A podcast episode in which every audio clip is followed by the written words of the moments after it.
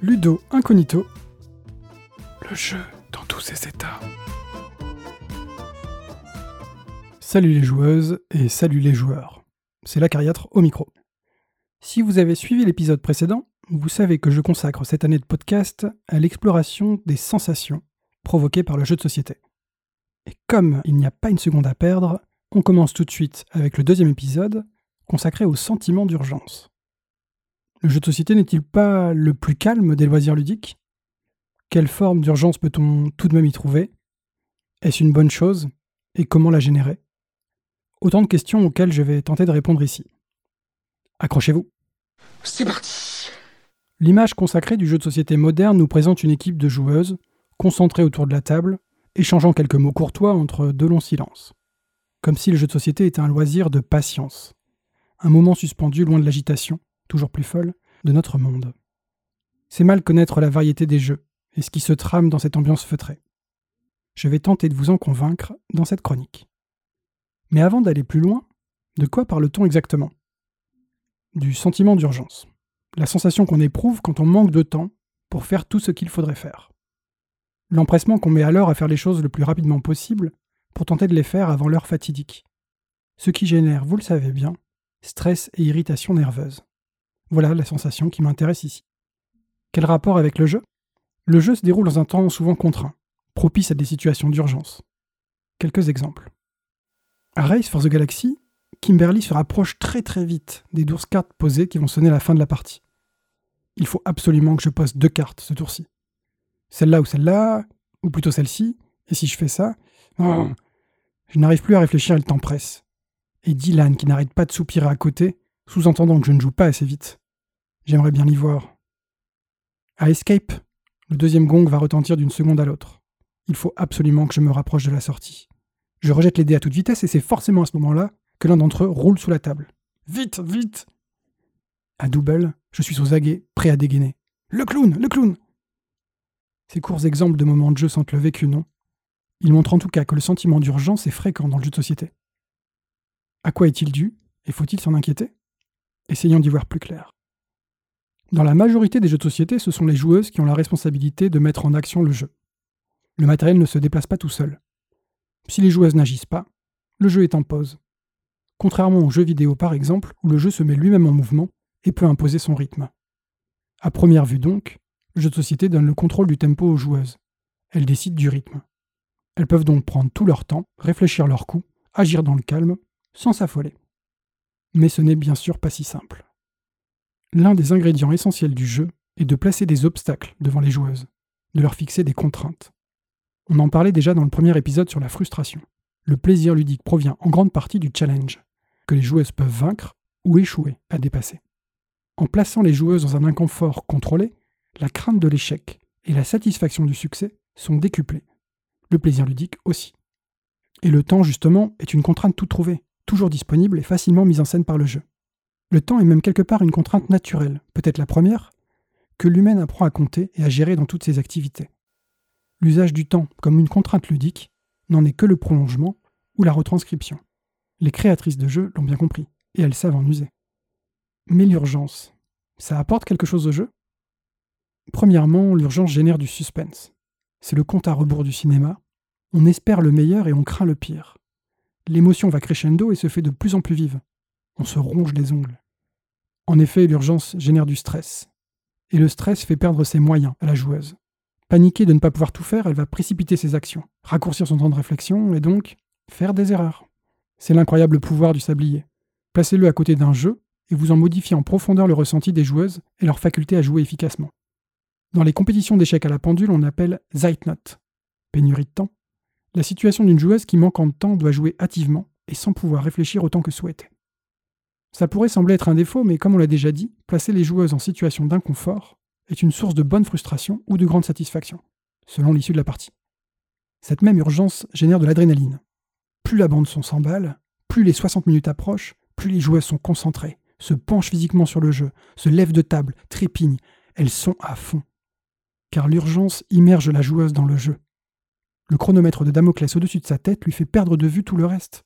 Ce qui se passe autour de la table, le monde qui l'entoure, tout ça disparaît. Un groupe de joueuses qui sort d'une partie avec timer au milieu d'un salon ludique, découvre avec stupéfaction les spectatrices agglutinées autour de la table. J'ose le dire. À mes yeux, l'urgence est le meilleur moyen d'immersion pour le jeu de société. Je parle ici d'immersion dans l'expérience, ou pour le dire autrement, d'engagement. Dans un jeu calme, en effet, le contexte se rappelle en permanence aux joueuses, et les fait s'éloigner du centre du jeu. La pièce où elles se trouvent, ce qui se passe autour de la table, les autres joueuses, les conversations, les biscuits, le jeu de Mirabelle, tout ça tend à les distraire, à faire sortir du fameux cercle ludique. Mais l'urgence, en s'accaparant tout un pan du cerveau des joueuses, parvient à leur masquer le monde et à les faire plonger dans le seul jeu et oublier tout le reste, ou presque. Un jeu dont elles ne se réveilleront qu'une fois le temps écoulé. Un peu comme si l'urgence réduisait l'angle de vue des joueuses pour ne plus laisser voir que le jeu. Des œillères ludiques. Mais cette pression est tellement forte qu'elle renforce aussi, à mon avis, l'immersion thématique. Les péripéties du scénario, l'identification au personnage, sont vécues encore plus pleinement. Le cerveau débranche temporairement ses mécanismes de contrôle et de mise à distance pour se consacrer au seul compte à rebours. Il se retrouve ainsi encore plus engagé dans l'histoire elle-même.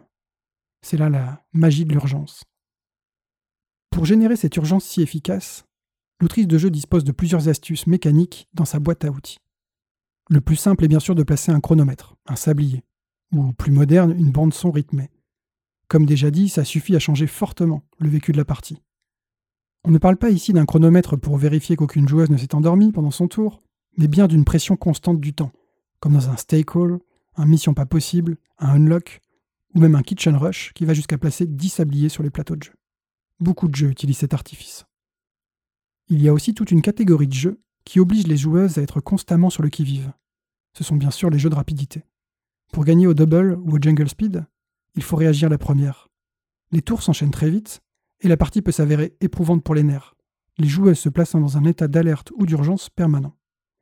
Dans d'autres types de jeux, l'autrice peut prévoir des phases où les joueurs jouent simultanément, mais en introduisant une pression à aller vite, avec par exemple un avantage accordé aux premières à terminer, ou un désavantage aux dernières. Dans le Galaxy Trucker, par exemple, la plus lente des joueuses risque de démarrer le voyage sans avoir terminé la construction de son vaisseau, et sera la dernière à choisir dans la phase suivante. Une situation suffisamment mauvaise pour se presser de l'éviter. Dans ces quelques cas, c'est le temps réel qui s'introduit dans l'espace de jeu. Les joueuses ne décident plus du tempo, de la mise en mouvement du jeu. C'est le temps réel qui le fait. Mais cet apport du temps réel n'est bien sûr pas adapté à tous les styles de jeu. Les jeux de gestion, par exemple, demandent de la réflexion, du calcul. Ça fait partie du plaisir ludique qu'ils procurent. Et les joueuses adeptes de ce genre de jeu ne souhaitent pas qu'on leur gâche le plaisir en contraignant ce temps de réflexion.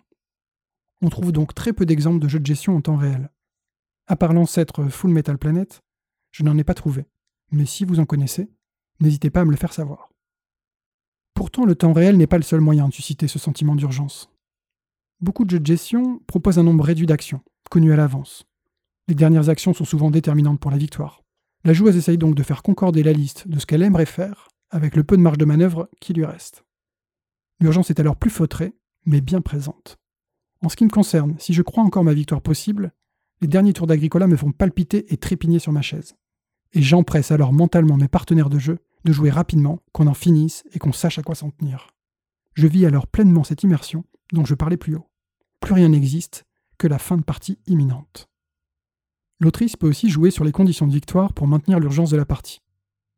Les jeux de course, comme un Flamme Rouge par exemple, sont bien sûr la retranscription la plus évidente. Mais plus généralement, tous les jeux où la partie s'arrête lorsqu'on atteint un seuil suscitent cette urgence, comme la course aux étoiles objectives dans Scythe, par exemple. De manière générale, dans tout jeu compétitif, et donc dans l'immense majorité des jeux de société, il y a une forme d'urgence à ne pas traîner, sous peine de laisser toutes les chances de victoire aux autres participants. Mais on ne trouve pas l'urgence que dans la compétition. Le jeu coopératif peut tout aussi en jouer. Dans Pandémie, l'imminence de la catastrophe et la pression qui va crescendo favorisent cette même pression du temps et donc d'immersion dans l'expérience. Dans ces derniers exemples, il n'y a pas besoin de temps réel pour susciter l'urgence. Il faut simplement limiter le nombre d'actions possibles des joueuses. Pour le dire autrement, il faut que le potentiel d'action soit une ressource de plus à gérer par les joueuses. À côté de la gestion des ressources matérielles du jeu, cela génère des complexités et des choix très intéressants. Mais dit comme ça, on pourrait croire que tous les jeux génèrent ce sentiment d'urgence. C'est vrai, mais dans des proportions très variables. Pour certains jeux, c'est un ingrédient principal, pour d'autres une conséquence anodine, très peu perceptible face à d'autres émotions en jeu. Tout est histoire d'intention et de dosage. Dans un patchwork, par exemple, le thème est zen, le tour de jeu très court, pas de raison de trembler face à l'urgence. D'autres jeux, comme Tokaido, vont même volontairement rejeter ce sentiment d'urgence pour faire une proposition ludique à l'opposé, calme et sereine. Il reste cependant une dernière forme d'urgence à évoquer, l'urgence sociale du jeu. En effet, les joueuses elles-mêmes peuvent générer de l'urgence. Lors d'une partie, les joueuses s'accordent implicitement sur la durée acceptable d'un tour de jeu. Si une joueuse prend plus de temps à réfléchir et jouer que cette durée prévue, elle est rappelée à l'ordre par les autres joueuses, ou va jusqu'à se presser elle-même pour ne pas se voir reprocher de prendre trop de temps. Pression, affolement, erreur d'appréciation s'ensuivent. Dans ce cas, l'urgence est souvent très mal vécue et peut tuer le plaisir ludique, pour celles qui tardent comme pour celles qui attendent. Une situation qui est donc à éviter autant que possible. Là aussi, les autrices de jeux peuvent aider en adaptant le design de leur jeu. Des tours plus courts avec moins d'action, des situations de jeu qui ne changent pas du tout d'un tour à l'autre, pour ne pas obliger à tout repasser en revue à chaque fois, des effets de combo ou de cascade limités, des informations données pendant le tour des autres joueuses, etc. etc. Le soin apporté à cette gestion collective du temps de jeu est l'un des aspects qui différencie le plus les jeux modernes des plus anciens. Et la raison pour laquelle les jeux anciens paraissent si souvent trop longs et ennuyeux, comparés à la fluidité des tours de jeu plus modernes. L'urgence dans le jeu de société est désormais tout simplement bien mieux souhaitée et contrôlée. J'espère vous avoir convaincu que le sentiment d'urgence est une émotion très présente et surtout très efficace du jeu de société, favorisant l'engagement et l'immersion. Comme on l'a vu, il n'y a pas que le temps réel qui provoque ce ressenti. L'urgence peut prendre de nombreuses formes qui s'adaptent à différentes catégories de jeux. Personnellement, je suis un grand impatient, et je milite pour que davantage de jeux de gestion s'amusent avec le temps réel, pour provoquer plus de ratés, et privilégier une forme d'instinct ludique plutôt que le seul calcul. C'est un domaine qui me semble encore très peu exploré, et je trouve ça dommage. Mais vite, l'heure tourne, et cette chronique touche déjà à sa fin. Si vous désirez en savoir plus sur le sujet, je mets quelques sources en lien dans le billet de l'épisode. On se retrouve le mois prochain pour décortiquer une autre émotion provoquée par le jeu de société. D'ici là, jouez bien et prenez votre temps. Mais vite, on vous attend.